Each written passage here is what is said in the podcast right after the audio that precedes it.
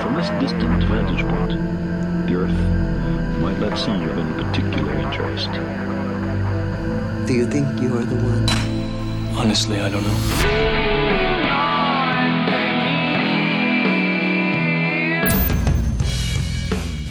Hola, ¿cómo estás? Te doy la bienvenida a un nuevo episodio de Uno entre Mil, un podcast sobre el lado B del emprendimiento. Mi nombre es Matías Villanueva y te invito a que me acompañes a sumergirnos en las historias personales de grandes emprendedores. La idea de este espacio es conocer a las personas que están detrás de empresas que la están rompiendo hoy día, pero que al igual que tú, al igual que yo, partieron desde cero. Y aquí no te vamos a contar la típica historia de éxito y lo glamoroso que es emprender. Queremos eh, descifrar por qué este uno entre mil llegó a estar donde está y cómo fue ese proceso de transición de una idea, el inicio de los proyectos, los miedos, los obstáculos, los fracasos y toda esa experiencia que le ha permitido seguir haciendo lo que más les gusta. ¿Por qué lo llamé uno entre mil? Porque vamos a hablar con personas que en algún punto de su propia historia se salieron de la norma, desafiaron lo establecido y hoy día viven de su pasión. Así que súmate a esta conversación y transformemos este podcast en una ronda de cervezas para tres. En el episodio de hoy vamos a contar con la participación de David Costa Rosa, un crack español del e-commerce. Así que doy la oficial bienvenida aquí a David. ¿Cómo estamos?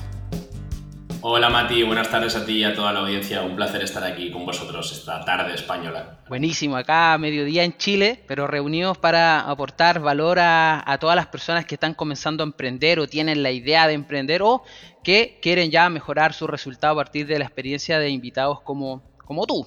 Así que comenzando por ahí, voy a dar algunos datos variados de ti para quienes no te conocen probablemente quienes lleguen a este podcast saben quién eres y quieren conocer ese lado B de ti. Y bueno, David estudió en la universidad en Valencia, estudió diplomatura en relaciones laborales, un máster en dirección de recursos humanos, pero hoy día en la práctica es un emprendedor de tomo y lomo. El 2018, por ejemplo, com comenzó con Bye Bye Studio, que era una agencia de marketing de e-commerce y de diseño. Pero ese mismo año comenzó de manera paralela un canal de YouTube dedicado a enseñar dropshipping. Ya vamos a entender y profundizar en lo que es el dropshipping y hoy día su canal cuenta con más de 50.000 suscriptores. Además es el fundador de Dropshipeando en Español, que es un grupo en Facebook donde a diario comparten conocimientos, tips, casos de éxito y es una red muy colaborativa. Hoy día, hoy por hoy, se dedica, ahí como ven en la imagen de este video, en Beeping Fulfillment, que es un servicio de warehouse que en la práctica es almacenaje para marcas y empresas de e-commerce. El 2021 ya está un poco más dedicado a lo que es la creación de marcas privadas saliendo un poco del mundo del dropshipping y aquí en este episodio vamos a conocer cómo ha sido todos los procesos de transición, de crecimiento y de posicionamiento del crack David. Así que no sé si hay algo que sumar por ahí, David. La verdad es que ha sido bastante completa la presentación. Hay quienes no te conocen y la idea también en cada invitado es profundizar un poquito en quiénes son, cómo ha sido algunas etapas de su vida, pero pero creo que si ya pasamos de lleno a, a, lo que nos convoca en este podcast, queremos partir con una pregunta bien sencilla. Si hoy día eh, tuvieras que definirte como emprendedor en una palabra, ¿cuál sería y por qué? Quizás sea atrevido, porque soy una persona que siempre se ha lanzado fácilmente a la piscina sin darle demasiadas vueltas a las cosas. Eso es una, creo que en términos globales es una virtud, matizable, evidentemente, porque siempre hay que pensar un poco antes de tirarse a la piscina, pero realmente he llegado hasta aquí por ello. Así que sin duda alguna sería mi atrevimiento a no tenerle miedo a lo desconocido, a salirse de la zona de confort y a probar cosas nuevas sin darle demasiadas vueltas y comerme demasiado la cabeza, en ese sentido. Buenísimo, o sea, emprendedores que están escuchando, ahí está la importancia de desafiarnos, de, ir por más, de, ser atrevidos, de desafiar un poco a la norma y, y, ser uno entre mil. Así que buenísimo. Y para quienes no están muy al tanto, David, tú eres un destacado del e-commerce a nivel hispanoamericano. Cuéntanos un poco en breve eh, las diferencias de hacer dropshipping y lo que es y lo que está haciendo ahora que es más enfocado en marca privada. Bueno, realmente me, siempre que me hacen esta pregunta me gusta matizar que cuando nos referimos al dropshipping es importante añadir la etiqueta de dropshipping desde China.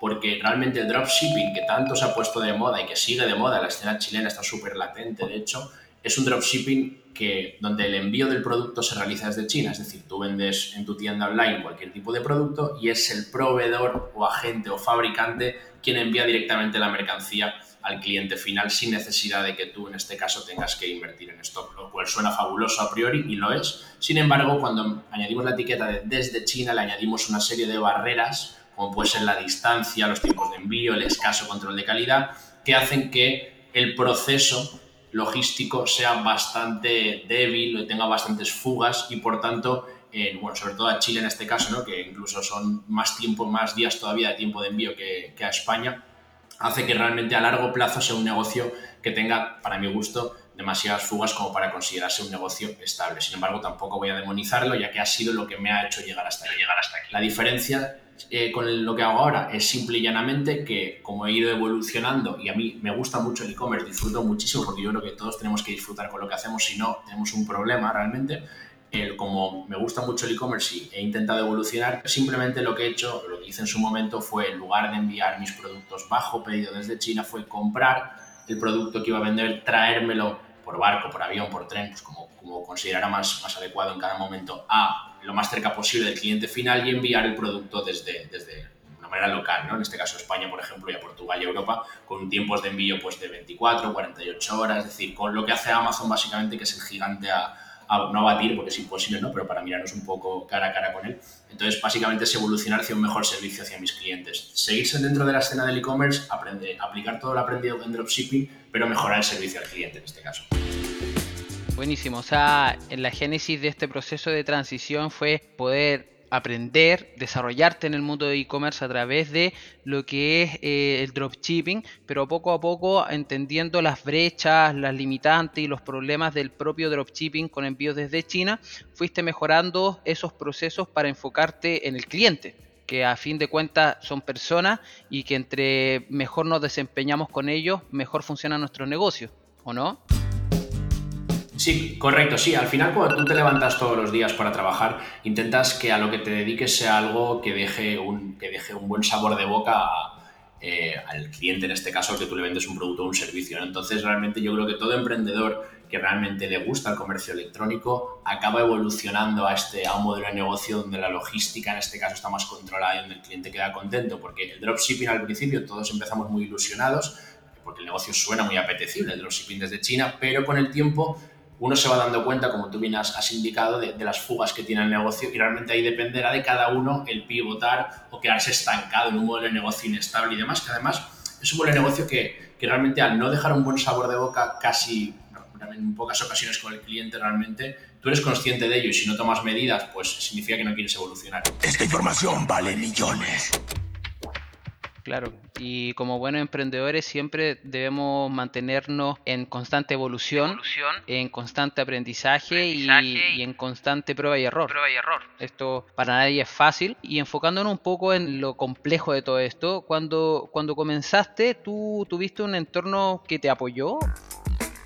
La verdad es que no, no, tenía demasiado apoyo porque realmente, como tú bien dices, como el título de dicho podcast, ¿no? Uno entre mil, eh, es raro que, que tu, tu, ambiente, tu círculo más cercano sea emprendedor. Hay casos que sí, evidentemente, pero en mi caso, salvo mi padre, que sí que es emprendedor, pero siempre me ha intentado, hasta mi padre incluso siendo emprendedor, ha intentado que yo no lo sea por miedo, ¿no? Entonces, realmente yo me vi muy solo y de hecho a día de hoy sigo, ya tengo más apoyo, pero tampoco es que yo me codee con emprendedores todos los días, pero realmente fue lanzarme a la piscina sin apoyo e incluso con cuidado, esto es algo, es un hobby, es temporal, tengo algo, un as en la manga, un plan B por si acaso y demás. Entonces, a mí nadie me lo ha puesto, me la ha puesto en bandeja ni, ni, me han llevado en volandas hasta donde estoy, sino que he tenido que enfrentarme a muchísimos obstáculos, amigos, familia, entorno, educación, inclusive, o sea, un sinfín de barreras en ese sentido. Buenísimo. De hecho, algo que dice ahí me hace mucho sentido y que cuando emprendemos igual estamos bien solos, eh, no contamos con una red de, apoyo directo, al menos en un principio. Entonces lo, lo, que va sucediendo es que muchas veces buscamos pequeñas comunidades o tribus donde poder relacionarnos con personas en las cuales compartir un poco quizás del mundo del e-commerce, del marketing o el emprendedor que está escuchando esto de, a lo que se dedique Pero creo que por ahí también se va dando ese paso a paso en un proceso de crecimiento tuyo también, que me gustaría profundizar, porque me siento bien identificado. Es cómo fue ese proceso de transición de empezar a aprender, pero también en paralelo empezar a enseñar a las personas lo que ibas aprendiendo. No esperaste a tener el éxito o los resultados que tienes hoy día, más bien fuiste enseñando desde el momento cero. Momento cero. ¿Cómo, cómo se va dando ese proceso? Siempre he sido una persona que me he considerado que tengo cierto don de gente, sí que me gusta bastante la enseñanza e incluso hablar en público, pero claro, monetizar esa habilidad no es sencillo.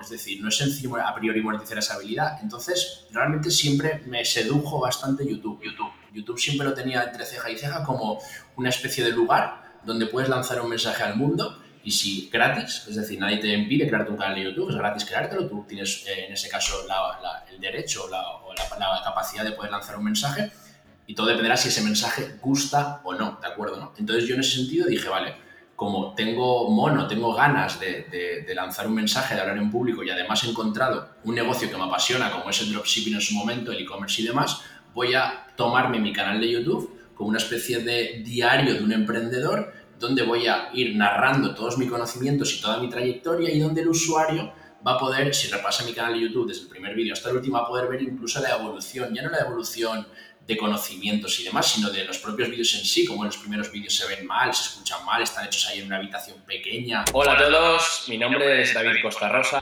Con muy poquito presupuesto y cómo yo mismo he ido evolucionando y realmente no hay nada más transparente que alguien te vea desde el principio en YouTube, porque eso es imposible de falsificar. La gente puede ir a tu canal de YouTube y verte evolucionar. Entonces decidí ir de la mano, tanto en mi emprendimiento como en mi diario del emprendedor en este caso, y combinar ambas facetas. Me encanta, buenísimo. Yo creo que eso es una buena manera de documentar y, y, ya eso humaniza bastante a las marcas, a los emprendedores o a los profesionales, lo que sea de, relatar y documentar cómo ha sido nuestro proceso de transición de pasar del estado en el que estábamos, la personalidad que teníamos o el nivel de formación que disponíamos a lo que va pasando en 2, 5 o 10 años.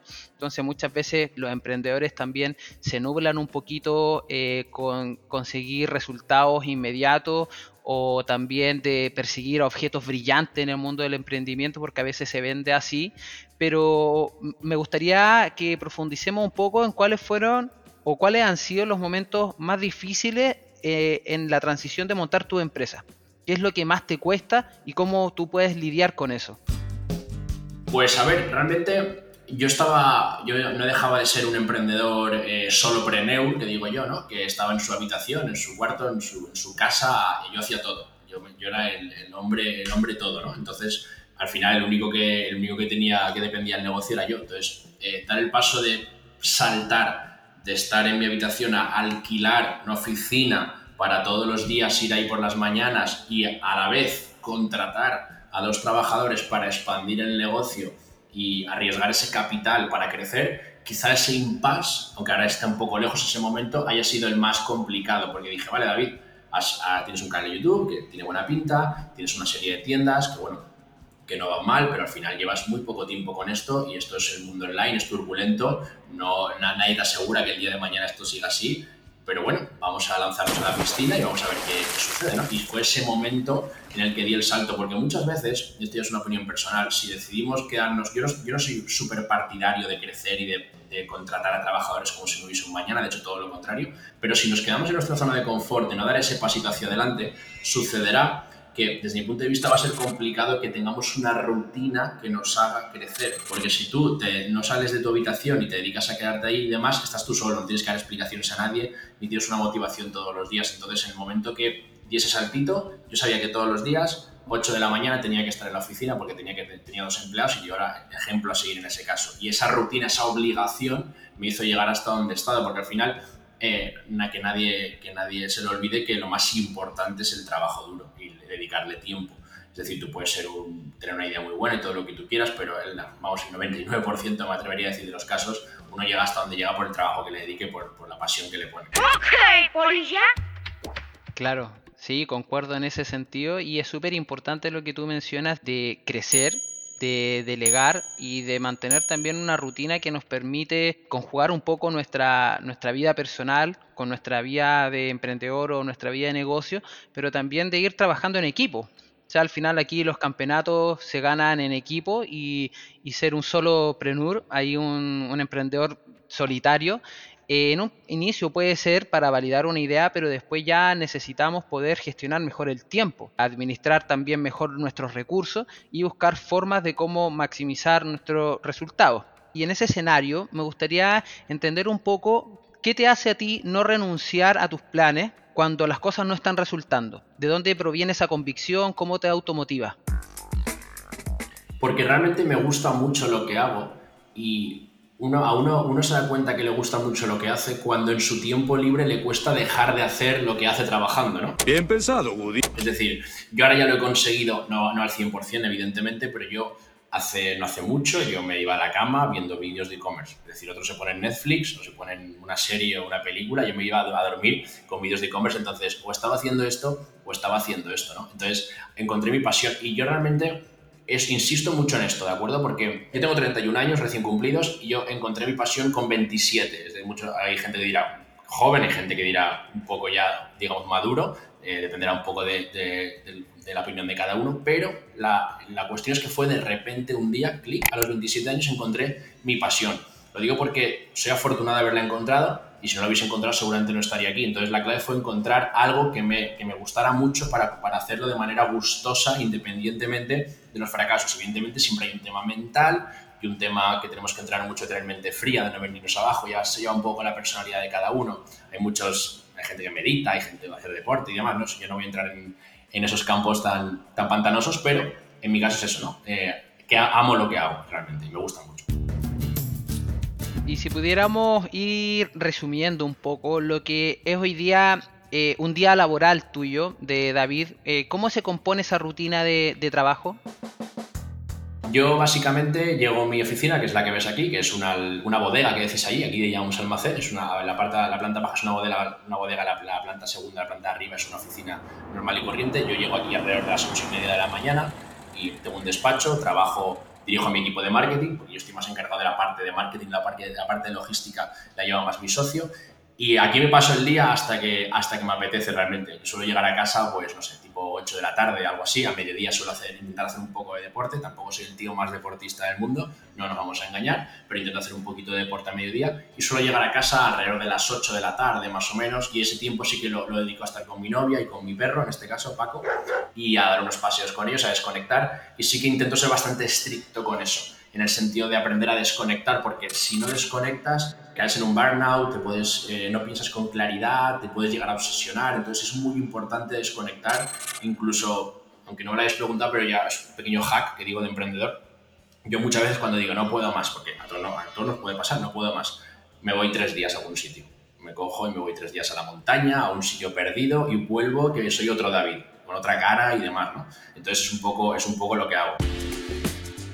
Que es súper importante eso. Eh, creo que eh, es algo que tienen que tener súper en cuenta las personas que están teniendo la idea de emprender o ya están emprendiendo o quieren mejorar su rendimiento en el negocio que tienen, es la administración del tiempo, o sea, aprender a apretar el botón de, emergencia y cada día poder desconectarnos un poco de, de, lo que hacemos, de esa rutina que por más que nos gusta mucho, porque quienes emprendemos también somos bien obsesivos. Entonces a veces nos la pasamos todo el día trabajando y, sentimos que podemos trabajar más. Y el cuerpo a veces da para trabajar más, pero también llega un momento en que el cuerpo te pasa a la factura y, ahí es cuando ya te derretiste y quizás no puedes solucionar ese problema de manera tan rápida porque ya te pasó la factura de mucho tiempo en esa rutina. Entonces creo que eh, al igual que tú, a veces me cuesta desconectarme un poco de lo que hago, pero siempre es necesario tener un, espacio para las amistades, para nuestros hobbies, para nuestras parejas, para hacer algo que nos desconecte, sea subir al cerro, ir a surfear una ola, ir a juntarnos a un, a un asado con los amigos, lo que sea, Así que es bien importante para quienes están escuchando este podcast que, tengan eso presente, o sea, saber desconectarnos nos ayuda a reconectarnos con nuestro propósito y nuestro negocio. Y en ese sentido, David, pensando un poco en que cuando uno comienza, tiene ciertos miedos, ciertas incertidumbres. Pero con el tiempo uno va sorteando eso, va progresando y ya los miedos de ayer no son los mismos de hoy. Y creo que en definitiva todos tenemos algo de miedo a lo que viene mañana. ¿Cuáles serían hoy día los principales miedos que, que, te acechan a veces o te, o te invaden en lo que estás haciendo hoy por hoy? Bueno, muchas veces me gustaría poder hablar con el David de hace dos años. Hola a todos, mi nombre es David Costa Rosa. Para darle un par de consejos de, cosas que quizá no, no hubiera hecho. Y más que miedos, realmente eh, yo no he recibido formación empresarial, ¿de acuerdo? Porque no la he recibido, porque yo he estudiado algo muy diferente y porque aquí en España se forma muy poquito, se, se anima muy poquito al emprendimiento en España, ¿no? Me atrevería a decir que, que está hasta mal visto. Entonces, realmente, eh, quizá Mm, me diría al David del pasado, frena un poco, no te expandas tan rápido, no factures tanto, no contrates, no, no crezcas tan rápido porque no estás preparado ni tienes los cimientos bien asentados en ese sentido. Y todo ese crecimiento tan vertiginoso que hemos experimentado, porque no nos olvidemos que hace tres años yo estaba en un piso, en una habitación alquilada de, estudiantes, con dos estudiantes, con, dos compañeros y demás, y ahora pues estoy aquí en una, una, una bodega de 2.000 metros cuadrados y con 17 empleados, ¿no? Entonces realmente quizá hubiese, me hubiese dicho, David, no corras tanto y ten muy, muy claro los cimientos de tu empresa antes de expandir tan rápido porque te ahorrarás mucho estrés realmente en ese sentido si, si vas un poco creciendo un poco más inteligente. La juventud, la inexperiencia, el hambre, es una, una mezcla de, de, varios factores que, que, a mí me han pasado un poco de factura y yo quizá a día de hoy hubiese ido un poco más lento, pero bueno, ya estamos aquí, hay que ir a por todas. Bien, sí, oye, pero súper, súper importante lo que acabas de mencionar porque a fin de cuentas muchos, muchas veces los emprendedores tienen estas ganas de lograr todo rápido y, y, a veces se da. En tu caso puede ser que tu crecimiento profesional o de emprendedor, la facturación, todo se dio de manera muy rápida y tú hoy día le dirías a David, oye, anda más tranquilo. Entonces, me gustaría que también nos contaras un poco cómo es este tema de, de cuando tú partiste ¿qué era lo que te apuraba? ¿Qué, era lo que te generaba prisa? Claro, porque partimos rápido, con grandes metas. ¿Qué fue lo que hoy día, el David de hoy día, mirando al David de ayer, le dice, oye, fuiste muy rápido? Pero al David de ayer, ¿qué lo apuraba? ¿Qué era lo que le generaba prisa? Al David de ayer lo que le generaba prisa era el poder realmente vivir de Internet y el poder dejarse abandonar su antiguo trabajo, porque yo estuve bastante tiempo combinando el mundo online con mi trabajo del momento, porque no me atrevía a dejármelo, a abandonarlo de manera definitiva. Entonces esos, esos lazos, esas, eh, esas, digamos, sí, esos lazos que me estaban uniendo de manera forzada a mi trabajo me costó mucho romperlos y realmente es lo que me da a mí, es decir, tengo un trabajo que no está bien pagado, que tampoco te gusta, pero es seguro. Sabes que todos los meses vas a recibir un salario. Si te lo dejas el trabajo, vas a tener más tiempo para dedicarle a lo que realmente te gusta, que es el mundo online, el e-commerce y demás, pero nadie te garantiza que eso te vaya a dar un sueldo, te vaya a mantener como te estaba manteniendo el anterior. Entonces ese momento fue sin duda también un momento crítico, el momento de abandonar y fue, y fue una, una, una, decisión muy acertada, pero realmente me encuentro con mucha gente que le cuesta horrores abandonar su trabajo para pasar al emprendimiento, incluso que ni siquiera se lo plantean, que directamente dicen, no, yo quiero emprender para compaginar, combinar mi trabajo con el emprendimiento, pero siempre nunca dejan de hablar de su trabajo eh, siempre saben que tiene que estar presente. Entonces, realmente, yo en ese sentido, sin, duda sería lo que, más, lo que más me impresionó, lo que más me costó hacer y lo que más miedo me daba, como tú bien indicas. Y, hoy día es también como un rasgo de, de, tu personalidad el ser atrevido, entonces se va dando bajo esa dinámica que, que tú eres de esos uno entre mil que va con todo, independiente si funciona o no funciona, bueno, ya hay un aprendizaje y veremos qué hacemos para lograr algún nuevo objetivo. Sí, no, de hecho, eh, eh, vamos, el que no se equivoque y el que no fracase, que no se equivoque el que no fracase, tiene un problema. Y te explico por qué. Porque nunca habrá aprendido al 100% realmente. Porque, y parece lo típico que se dice siempre y demás, pero es que de verdad que se aprende muchísimo más de los fracasos que de los éxitos. De hecho, los éxitos nublan a uno. Porque se piensa que ese éxito es la norma general y que a partir de ahora todo va a ser así y nada más lejos de la realidad. Sin embargo, cuando fracasas, es cuando dices, vaya, esto lo he hecho mal, esto también, aquí tenía que haber hecho esto, aquí tenía que haber hecho lo otro, la siguiente vez que lo haga sé que no voy a cometer este error y este error, que es justo lo que pasó con mi empresa de Vipin. Mi empresa Vipin es un magnífico ejemplo, porque mi empresa Vipin, que tampoco quiero explayarme muchísimo con ella, pero mi empresa Vipin nació en China. Este servicio logístico que tenemos en España a día de hoy empezó en China, ¿de acuerdo? Y nos lanzamos a, a crearlo sin tener ni idea y fue un fracaso absoluto, ¿de acuerdo? Entonces, mm, la marca se quedó muy perjudicada, pero decidimos darle una segunda oportunidad y lo volvimos a intentar, en este caso corrigiendo errores que hayamos cometido en el, pasado y a día de hoy estamos aquí. Si hubiese un tercer intento, lo habría por mi parte, porque seguro que lo intentaría, corregiría otras cosas. Luego, nunca se llega al nivel de perfección, salvo que vayas fracasando otras veces para poder compararte con los fracasos anteriores. Claro, o sea, los fracasos son parte de... Y, creo que hoy día también el mismo marketing que a veces trata de, promocionar cursos, mentorías o coaching, lo que sea, le hace cierto daño a quienes tienen una pasión y una paciencia en, en el lograr resultados en lo que se dedican, porque se vende el resultado inmediato, se vende el atajo, se vende lograr cosas en un tiempo reducido cuando en realidad puede pasar lo que fue tu realidad, de, haber crecido muy rápido y no haber estado tampoco preparado en diferentes aspectos para poder dar abasto y, dar cuero a todo lo que, lo que involucra crecer. Porque a veces todos queremos crecer y facturar más, pero también eso demanda harta energía, mucho tiempo, eh, recursos, y si no somos buenos administradores de recursos, se nos van a agotar y todo esto se va a ir hacia abajo también, ¿o no? Sí, bueno, acabas de tocar un tema que daría para 25 podcasts seguidos, que sería el tema de los cursos y los gurús y, demás, ¿no? Y es, un tema que, que, no es nuevo, es decir, lleva existiendo toda la vida y ahora es en el mundo online. Antiguamente eh, yo, yo, lo comparo mucho, y a la gente que me dirá, estás loco, yo lo comparo mucho con las sectas que estaban muy de moda en los años 70 y los años 80, que se aprovechaban de gente con un, en un momento de debilidad, en un momento de problemas interiores y los captaban prometiéndoles, dándoles una falsa promesa de que su vida iba a cambiar. de que su vida iba a cambiar. Pues al final es una evolución de eso, ¿de acuerdo? Es decir, al final, evidentemente, no hay que criticar ni hay que tirar piedras contra todos los infoproductores, porque yo soy infoproductor también, tú eres infoproductor y hay gente que es infoproductora muy honesta, o eso, o eso, o eso pienso yo, pero también hay una gran parte, una parte de esa gente que aprovecha un poco la debilidad humana para prometerle algo realmente totalmente falso y jugar en ese sentido con su debilidad. Y es un marketing muy agresivo, es un marketing sin ningún tipo de escrúpulos y está lleno y el emprendedor tiene que aprender a diferenciarlo y es complicado a veces, pero tiene que hacer un ejercicio de diferenciar un poco entre quién realmente hay algo detrás, quién realmente está aportando valor, quién realmente está compartiendo una información valiosa y quién realmente te está vendiendo humo de humo literalmente. ¿Por qué nadie me lo dijo? Claro, y eso se da mucho y que por lo mismo siempre estar siendo autodidacta y aprendiendo, consultando, buscando segundas opiniones, porque a veces alguien te puede vender un sueño y, y uno invierte esfuerzo, tiempo y recursos en eso y al final nos llevamos una mala pasada.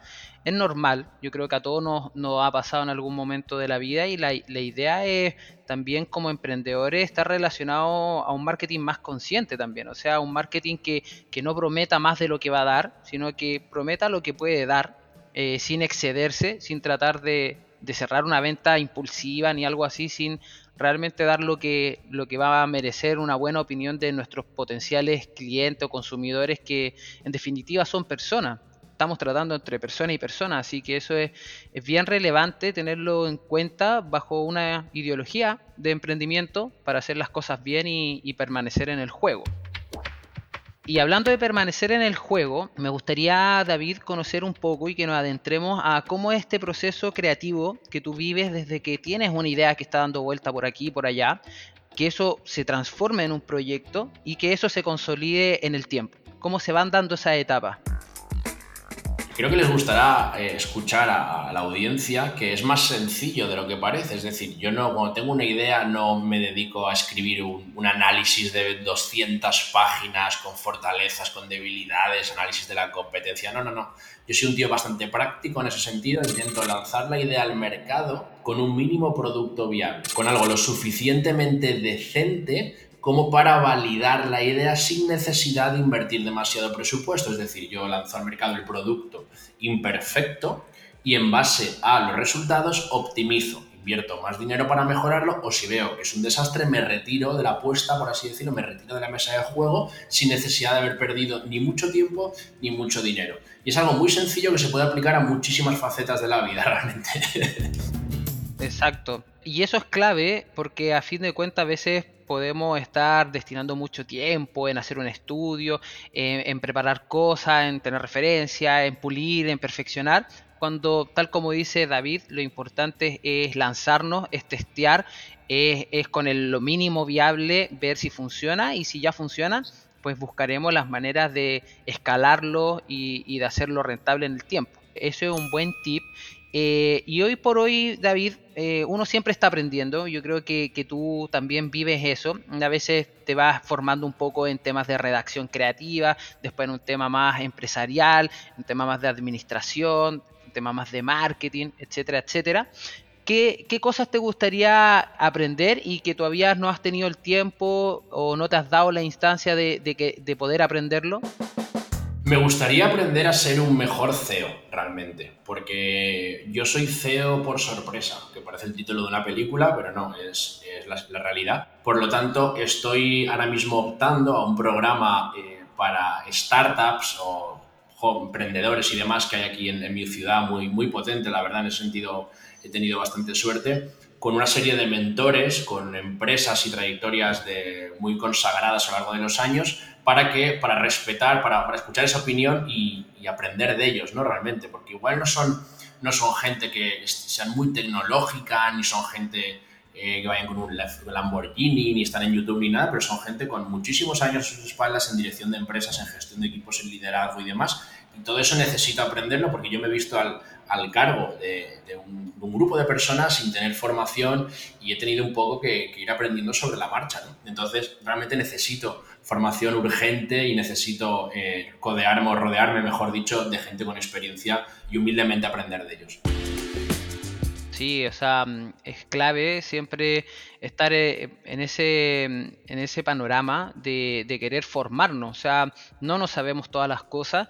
A veces podemos ser buenos en algo, no necesariamente los mejores, pero necesitamos ir obteniendo habilidades de, de otras personas, experiencias, conocimientos y acortando ahí un poco la brecha del espacio y el tiempo. Podemos aprender de ello, cometer menos errores no evitar todos los fracasos, pero sí formarnos. Entonces yo estoy en una instancia súper similar. Me gustó ese, ese título de Deseo por sorpresa. Yo también lo he vivido. Nosotros en la agencia hoy día somos 35 personas y de verdad ha sido un desafío porque yo quizás asemejando un poco la historia de los dos, yo partí con el tema de la agencia y esto se fue dando, funcionó y de un año a otro crecimos exponencialmente. y día eh, convivir con 35 personas, diferentes personalidades, diferentes problemas, tratar de, de mantener una visión común es todo un tema. O sea, y hay que tener recursos y tener venta y administrar bien y bueno, ahí hay temas que dan para otros podcasts de apalancamiento, de inversión, etcétera, pero creo que necesitamos siempre estar teniendo algo nuevo por aprender. Y al emprendedor o emprendedora que está escuchando este podcast, ahí David lo menciona, hay que seguir formándonos, hay que seguir aprendiendo cosas que no sabemos y no quedándonos con el ego de creer que somos buenos o los mejores, si bien siempre hay algo nuevo por, por aprender. Este muchacho me llena de orgullo. Y en ese aspecto, algún libro, alguna película, alguna serie que, pudiera reflejar un poco hoy día tu mentalidad y donde estás obteniendo conocimiento que pudiera alguien también ver, leer o escuchar?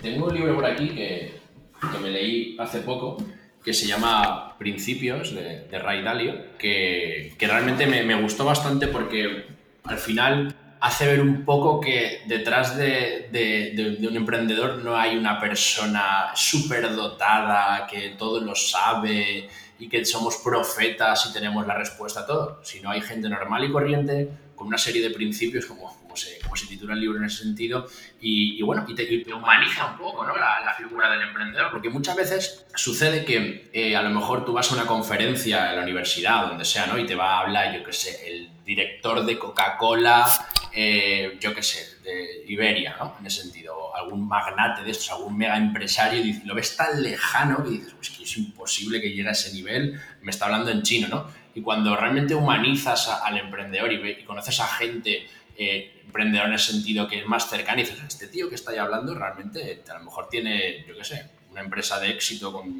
no sé, muchísimos empleados o lo que sea, no es tan diferente a mí, no, no, no es mucho más listo que yo, no es más listo que yo, no, no se no habla muy diferente a mí. Entonces, en ese sentido, este libro me, gustó bastante. Y en cuanto a series y películas, la verdad es que llevo bastante tiempo sin ver series y películas y cuando las veo intento que no sea de emprendimiento porque intento cambiar de tema completamente porque ya bastante tengo, así que no, no, no soy una, una, persona que esté ahora mismo muy, muy puesta en, en cines y en series, ni mucho menos, lo reconozco. Buenísimo, pero ahí hay un, un, libro para que podamos leer y adentrar en lo que menciona David. Y, claro, humanizarnos, humanizarnos, no nos sabemos todas las cosas, no tenemos por qué tratar de hacer todas las cosas perfectas. Ese afán de perfeccionismo nos empuja un poco al miedo, a la inseguridad, Así que como buenos emprendedores tenemos que estar eh, en esa dinámica, siempre obteniendo algo de aprendizaje, no necesariamente de lo que hacemos, sino que también podemos conectar temas, leer de liderazgo, leer sobre temas de recursos humanos, leer sobre temas de psicología propia, de, de cómo en verdad vamos obteniendo herramientas para seguir mejorando. Y ahora, David, vamos a pasar al momento Matrix. Y el momento Matrix eh, es una pregunta recurrente que me encanta hacerle a todos los invitados del podcast. y aquí nos metemos en Mood Matrix y queremos saber cuál es tu pastilla roja, es decir, cómo te desconectas de la Matrix para recargar tu energía y para no ser una víctima de estos típicos problemas de hoy en día que son la ansiedad, la depresión o la procrastinación. Vale, entiendo que cuál es mi hobby además del emprendimiento, te refieres, ¿verdad? ¿Cuál es un poco la, algo como tú haces surf, ¿no? En ese sentido. O con lo que tú te puedas conectar, claro. Pues un poco marciano, nunca mejor dicho, porque soy bastante aficionado a, a la a los fenómenos, para, a los, fenómenos paranormales y a todo lo que tiene que ver con, con, ese mundillo extraterrestre y demás. Soy bastante freak con todos esos temas. Me gusta mucho. Buena, buena. Si te gusta ese mundo freak, a mí también. La ciencia ficción me gusta. Sí, la ciencia ficción me encanta. de hecho, cuando una película está basada en hechos reales, digo, ya no me gusta, quiero que sea. De verdad, soy una persona que soy muy freak de la ciencia ficción y también de, los, de todo el tema de ya de fenómenos paranormales y demás y todo, sí, sobre todo el mundo del, fenómeno ovni, todo este, todo este rollo me, me gusta bastante. ¡Ay, no! ¡No, por favor! ¡No me hagas nada! No tengas miedo. ¡Ah! Buenísimo, sí, yo creo que a, fin de cuentas cuando como, como emprendedor o como personas también, siempre tenemos un gusto, algunos pueden ser los videojuegos, algunos los deportes, algunos el arte, la música, lo que sea. La, la instancia es también investigar un poco, meternos y eh, comprender que hay personas que también les gusta esto y ahí no nos sentimos tan solos. O sea, la conectividad del Internet no solo es información, sino que también es acercarnos a personas que quizás no viven en nuestro barrio, en nuestra ciudad, en nuestro país, pero que tienen algún comportamiento o algún interés similar al nuestro y así nos sentimos parte también de algo. Sí, eso es lo bueno de Internet. eso es una de las grandes virtudes que, tiene Internet, ¿no? El conectar a, gente de, como tú y yo ahora mismo, un chileno y un español, a, miles de kilómetros hablando en un podcast ahora mismo. Eso es lo bonito de Internet. Sí, sí, o sea, eso es lo, lo bonito de derribar fronteras. Y, y, aquí en el podcast también tenemos una sección, que es la principal en específico, que le llamamos el lado B, el lado B. que es el lado B del emprendimiento. Entonces, la, la primera pregunta que, que siempre estamos haciendo es, ¿qué es para ti lo menos glamoroso de emprender y por qué? Sin lugar a dudas, eh, yo te respondería comparando mi pasado como trabajador por cuenta ajena, que decimos aquí en España, no sé si estará en Chile lo mismo, ¿no? En Chile realmente. Si comparamos, porque yo lo he vivido, yo no, yo no he sido emprendedor desde que tengo uso de razón, aunque mis ideas fuesen por ahí, yo no he ejercido como emprendedor desde el minuto uno. Yo cuando trabajaba por cuenta ajena, eh, cuando yo salía de mi trabajo, yo desconectaba por completo del trabajo y me olvidaba y pasaba a otra cosa. Y ya solo pensaba en mis amigos, en el fin de semana, en lo que fuera, que cualquier, en cualquier cosa menos en el trabajo y era libre completamente. Ahora que soy emprendedor, vivo conectado permanentemente a mis empresas y aunque tenga momentos de desconexión y trabajo para que cada vez sean más largos y sean mayores, sobre todo más intensos, sigo conectando. Entonces, es una vida que tú decides llevar y no todo el mundo vale para, para ser emprendedor. Si tú eres emprendedor, tienes, yo por lo menos pienso así, que sepas que vas a convivir con esto, con esta permaconexión, es decir, tienes un hijo llamado tu empresa o tus empresas, eh, tienes que cuidar de ellos y vives constantemente pensando en ellos. Sin embargo, eh, yo cuando era trabajador eh, vivía súper tranquilo y desconectaba, que vamos, hace mucho tiempo que no llego a ese nivel de desconexión. Yo creo que el emprendimiento, a, fin de cuentas, algo que ya conversamos hace poco, es que muchas veces se trata de, vender bajo un esquema que en verdad no es. Y hay, y hay, harto por detrás y este lado B es como comprender que mientras estamos en nuestro emprendimiento, en el desarrollo de nuestros negocios, van a haber momentos súper malos y, no va a ser tan bonito como pensábamos. Y de hecho, en ese sentido, en la segunda pregunta que, que siempre hacemos, en Chile le llamamos a los errores graves los cagazos. ¿Cuál sería un gran cagazo que nunca has contado en público o que quizás has contado pocas veces en público y que pudiéramos compartir para que los emprendedores no cometieran un error como el que tú cometiste? Eh, a ver, esto tengo que pensarlo un poco porque han habido muchos. han habido muchos realmente. Exacto.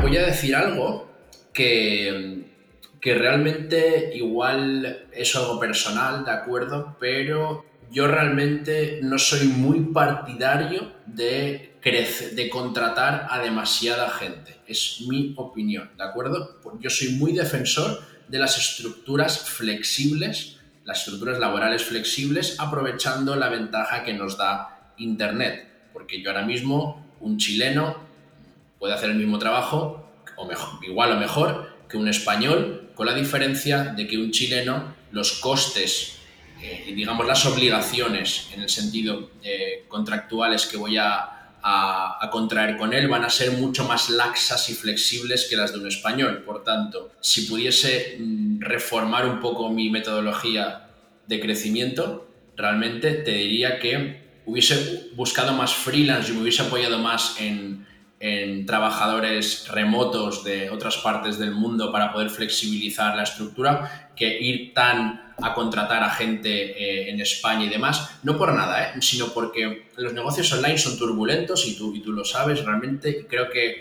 eh, una ventaja competitiva que, que, tiene Internet es el poder contratar a gente en remoto y poder ampliar la estructura cuando es necesario y menguarla cuando también lo es, porque vienen vacas flacas, que decimos en España, vienen malas épocas y quien diga lo contrario miente. Y no sé, desconozco la, legislación laboral chilena, pero la legislación laboral española es muy estricta.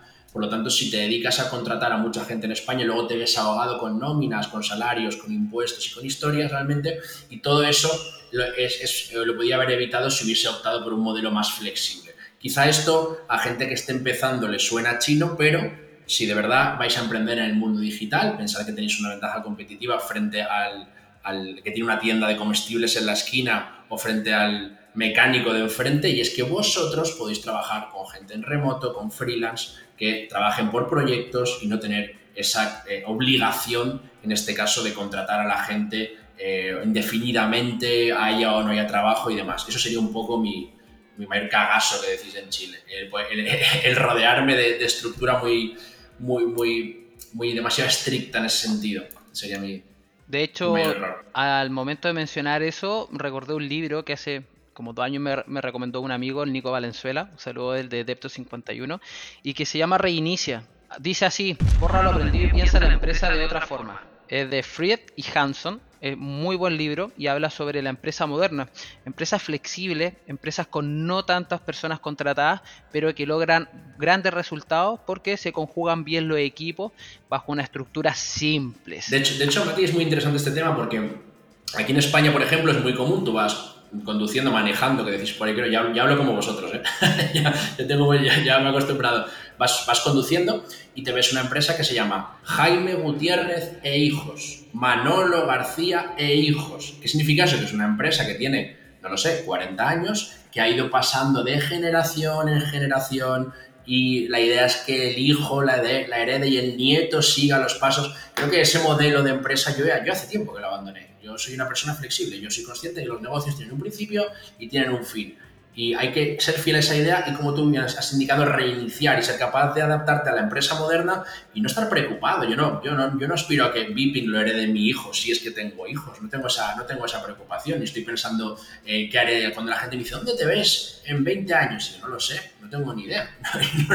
no, sé dónde me veo pasado mañana. Esa, esa respuesta que, que doy muchas veces, a mucha gente le genera, le genera ansiedad. ¿De verdad que no tienes un plan para dentro de 10 años? ¿no? Y Vipin no lo sé yo disfruto el momento, surfeo la ola, como, como tú bien haces, por cierto, en ese sentido, eh, con cabeza y, bueno, pues y, trabajando cada día duro. No, me encanta, excelente. Yo creo que hay un buen, un buen aprendizaje y un, un, muy buen feedback para quienes están emprendiendo, quienes escuchan esto, quienes necesitan ahí un empujón. Y tomando ese empujón, me gustaría ver también qué le dirías a, a quien está escuchando este podcast y que tiene ganas de emprender que está comenzando ahí, pero no se anima a dar ese primer paso por miedo al fracaso o miedo a lo que opinan los demás. ¿Qué, le dirías tú, David?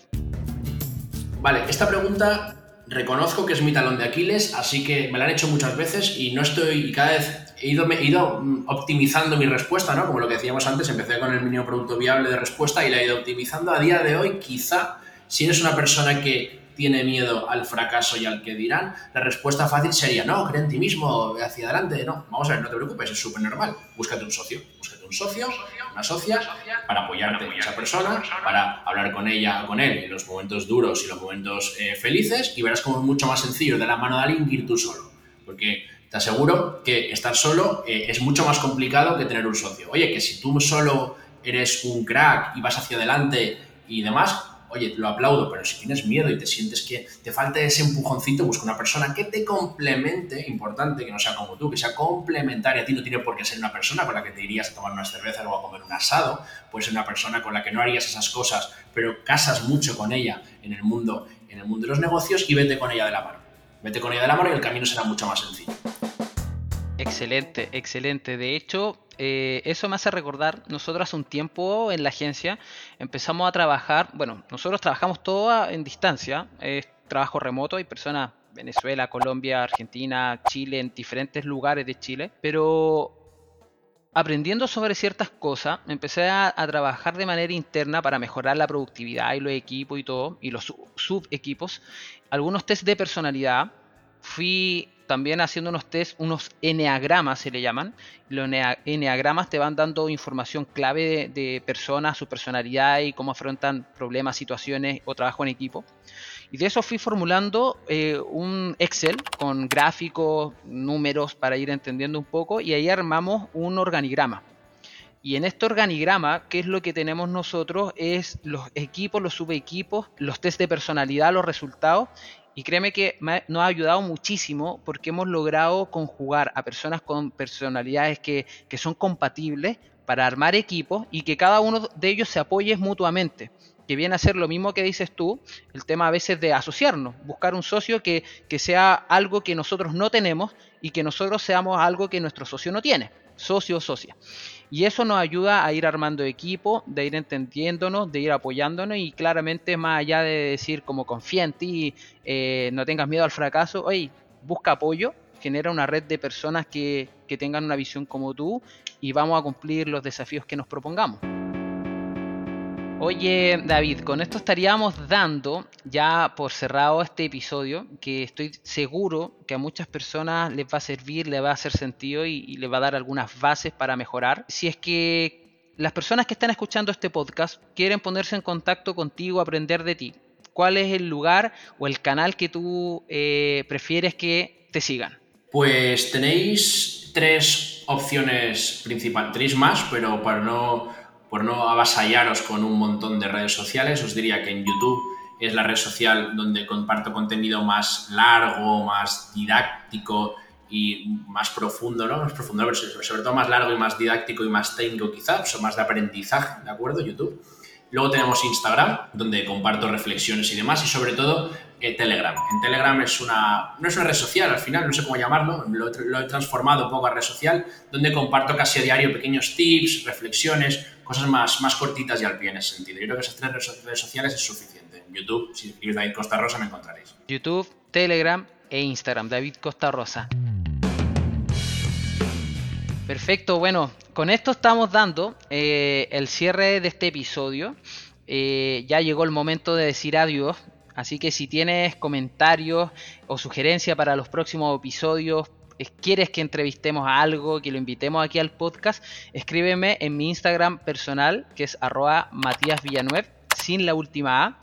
Y mi nombre es Matías Villanueva. Doy gracias por aquí a Delphi Seoane, a Salva Lucas que están en la producción, a Cristian Asiar en la edición y a ustedes por acompañarme en un nuevo episodio de Uno entre Mil, el lado B del emprendimiento. Muchas gracias y nos vemos en un próximo episodio.